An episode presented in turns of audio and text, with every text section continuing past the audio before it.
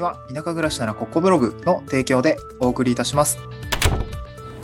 はい、おはようございます。東京からは島に家族で移住して、ライターやブログ運営をしたり、コミュニカーを直したりしている小場旦那です。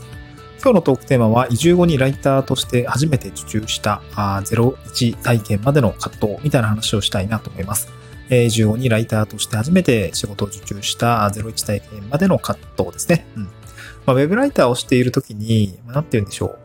こういうことが、うん、不安だったとか、まあ、こういうことが原因でなかなかこう手を挙げられなかったってことが、まあ、誰、多分ライター業をされている方とか、まあ別にライター業に関わらずいろんな仕事を、まあ自分の看板でこう背負って仕事をするときに、まあ結構あると思うんですけど、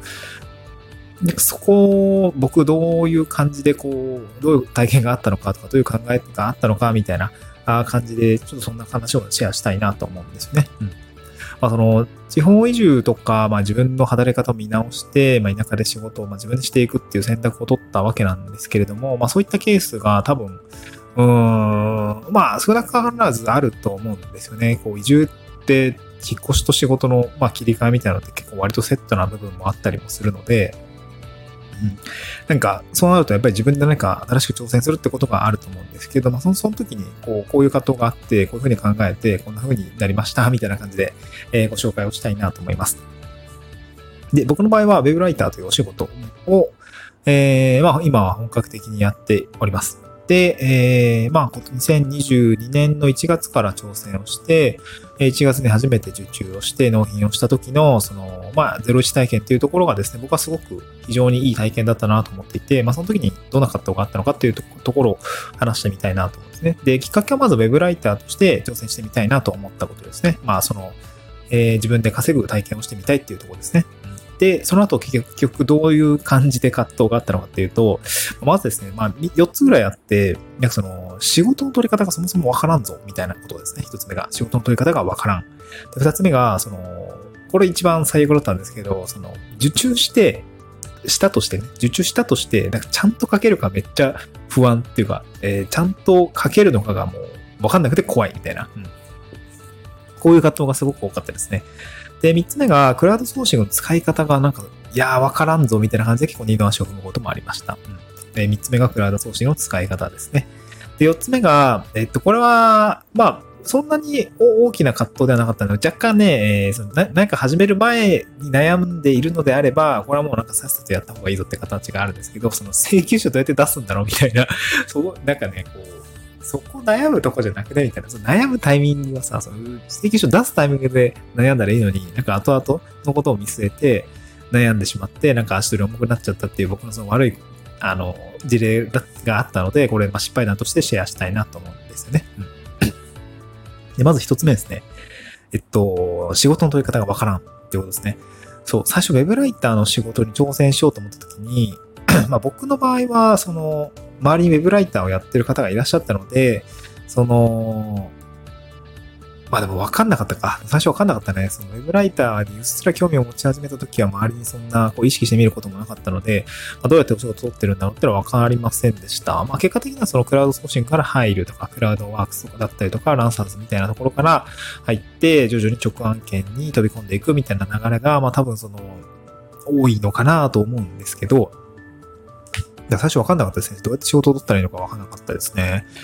で、僕は個人的にはその、ランサーズとかクラウドワークスに登録をして、えーそこから実績を作っていくっていう形になりました。まあ、今も普通にこんな感じで、ウェブライターのクラウドソーシングで仕事をいただいたりとか、直営業でえーいただいた、えー業務委託契約書みたいなのを結んでやっています。で、二つ目ですね。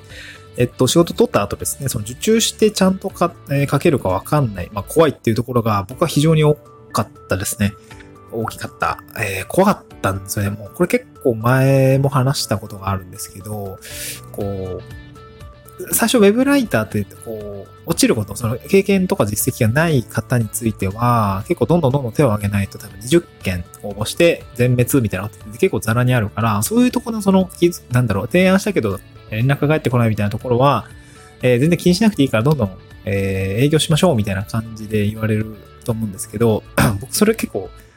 なんか嫌だ、嫌だったんですよね。その、いや、なんか、振られたら嫌だなとか、うん。すごく僕は嫌でした。だからすごくね、めっちゃよより好みというか、あ、これだったらいけそう。いや、でもこれダメだ。これプロ、なんかプロ求められてるとか。だかめちゃくちゃね、あの手を挙げるのに躊躇したんですよね。だからそんなにこう提案文を出したりとか、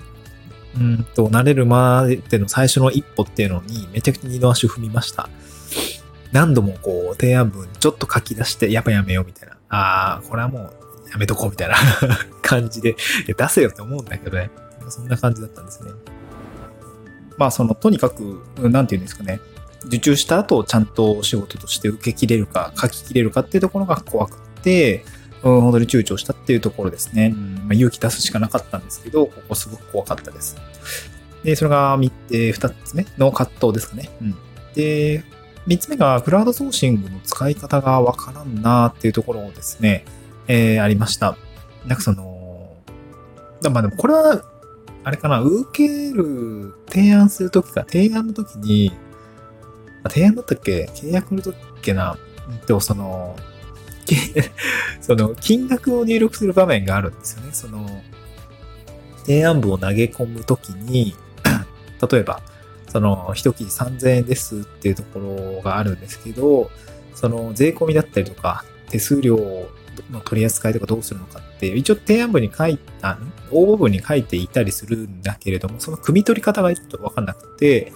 例えば3000円の記事に対して、えー、まあ、税込みだったりとか、手数料込みで3000円なのか、それとも、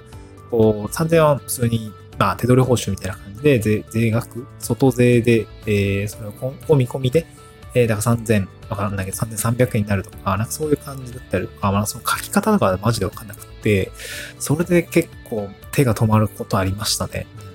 なんかそれ、いや、ちゃんと聞けばいいじゃんって思うんだけど、なんかそれがね、そもそもクライアントワークの、そのクライアントとの距離感というか、こんなこと聞いてしまっていいんだろうかとかっていうのも全然わかんなくて、もう本当に足、手足止まり、手足止まりましたね。なんかそういうところで本当に躊躇しました。まあ、これも完全に離れなんですけどね、もうなんかやってみたらわかるんですけど、離れでした。うん、慣れるしかないなっていう感じですね。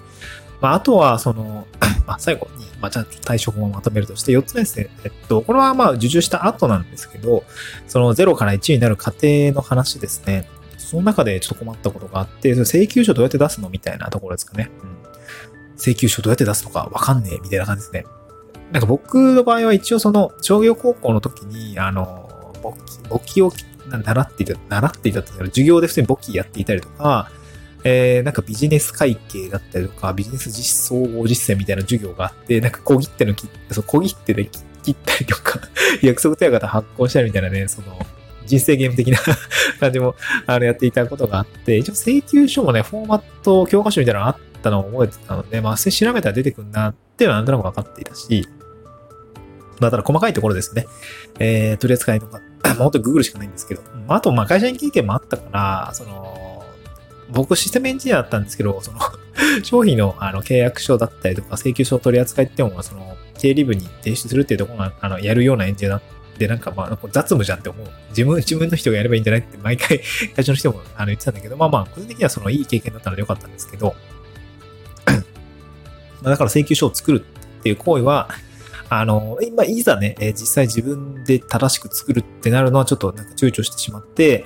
なんか、あー、みたいな、こう、ほんと些細な壁で、なんか段差ぐらいだから、壁というより段差ぐらいなんだけど、なんかちょっと躊躇したことがあったので、いや、そんなんね、慣れじゃんってか思いながら、ああ、当時の自分は、ああ、ちょっと躊躇してたっていうところがあったので、この0から1への過程ですね。あの、お仕事を受けて、まあ、提案をして、えー、お仕事を受けて、納品、書いて納品して、えー、そして請求書を送ってお金をもらうまでの過程ですね。0から1までの過程の中でいろんな葛藤があったっていうところを今回、あの、ご紹介をさせていただきました。まあ、その、まとめなんですけど、いろいろ葛藤があります。で、わからないことだったりとか、怖いこと、まあ、感情面だったりとか、その見えていない部分っていうところで、まあ、大きく2つ分けられると思うんですけど、見えてない部分、わからないことについては調べたらわかる。うん。調べたらわかる。まあ、ググったらわかることが結構大変だったりもするし、あとはウェブライターの横同士のつながりっていうんですかね。まあ、ウェブライターラボみたいな、そのオンラインサロンがあったりとか、であれば入ると結構質問したらすぐ回答も返ってくるし、なんかその、同じ目線で、えー、ウェブライターとしての目線でアドバイスをしてくれるので、めちゃくちゃその、他の人どうしてんのとか、相場どうしてんのとかって全然わかんないんですよね、個人でやってると。ま、そういうのってやっぱ、その、ウェブライター、フリーランス同士のこの、個の集合値みたいなのを、えー、共有できる場っていうのはすごく重要だなと思っていて、僕は結構、その、早めに、早めに入ってというか、挑戦し始めて、まあ、あるの、ある、そのサロンの存在っていうものを、なんていうか、存在を知っていて飛び込んだので、あの、なんか、良かったというか、まあ、その01達成するまでは、あの、よく分かってなったけど、とりあえずまあ 走りながらやろうって感じで。でその後は本当に、なんだろう、あの、報酬の、えー、相場感だったりとか、この仕事って割に合ってます？とか、なんかその相場感っていうところ、まあ、本当相場感が一番多いんですかね、悩みというか。あの、この場合ってこういうふうに考えてるんですけど、こう、この考え方ってなんかアプローチとしていまいちですかねみたいなことをかあの、共有して、あの、質疑するような場になったりとかしているので、えー、そういう横のつながりってすごく大事だなと思いました。で、わからないことはそれで解消するんですけど、怖いっていうこと、例えば僕がそうだったんですけど、その受注してちゃんと書き切れるのか、受け、仕事としてお受けできるのかがわからなくて怖いみたいなところ。うんは、もうこれも自分で何とかするしかないんですよね。飛び込む勇気って本当にすごく重要だなと思いました。毎度毎度なんですけど。で、まあちょっとでも自信、自信さえあればって感じなんですよ。だからその、選ぶ案件とかを、なんていうのかな、めちゃくちゃ自信があるとか、例えば自分の経験談に基づく内容で、ことであれば自分の経験談書けばいいわけですから、そういうところはね、ある程度こう、小さな自信が備わった分野だと思うんですよ。僕の場合は、えー、地方移住の経験談を書くっていう記事をね、一番最初書いたので、そうやったら自分でも書けそうだなとかね。か自分のオリジナル、自分の実体験を盛り込むことができるので、まあ、記事としても、あの、じなんていうのかな。うん。まあ、その、差別化しやすいですし、その、あんまりこう指摘されないというか なんか体験談だからさ、あの、別に嘘ついてるわけでもないし、その、内容、文章さえ、あの、ちゃんと伝わっていれば、あの、まあ、構成とかね、あの、誰に何をどの順番で書くのかっていうところは当然直されるかもしれないけど、何を書くのかぐらいはさ、あの、あんまりその指摘されることって経験談の場合ないので、あの、ね、あの、経験してないことは書けないから、そういうところで、あの、やりやすい分野からやっていくといいのかなと思いました。はい、今日はそんなところでございます。あの、ライターとして、え初めて受注した、この0から1への体験までの葛藤でございました。また次回の収録でお会いしましょう。あ、今日スタンド F の概要欄にその0から1への経験を、まあ、その後、まあ、1ヶ月、2ヶ月、3ヶ月どうなったのかっていうところですね、今日スタンデ、あの、スタンドの概要にブログの記事貼り付けておりますので、そちらからもブログで、えー、経過をたどれるようになっております。また次回の週、あの、ぜひ読んでみてください。また次回の収録でお会いしましょう。バイバイ。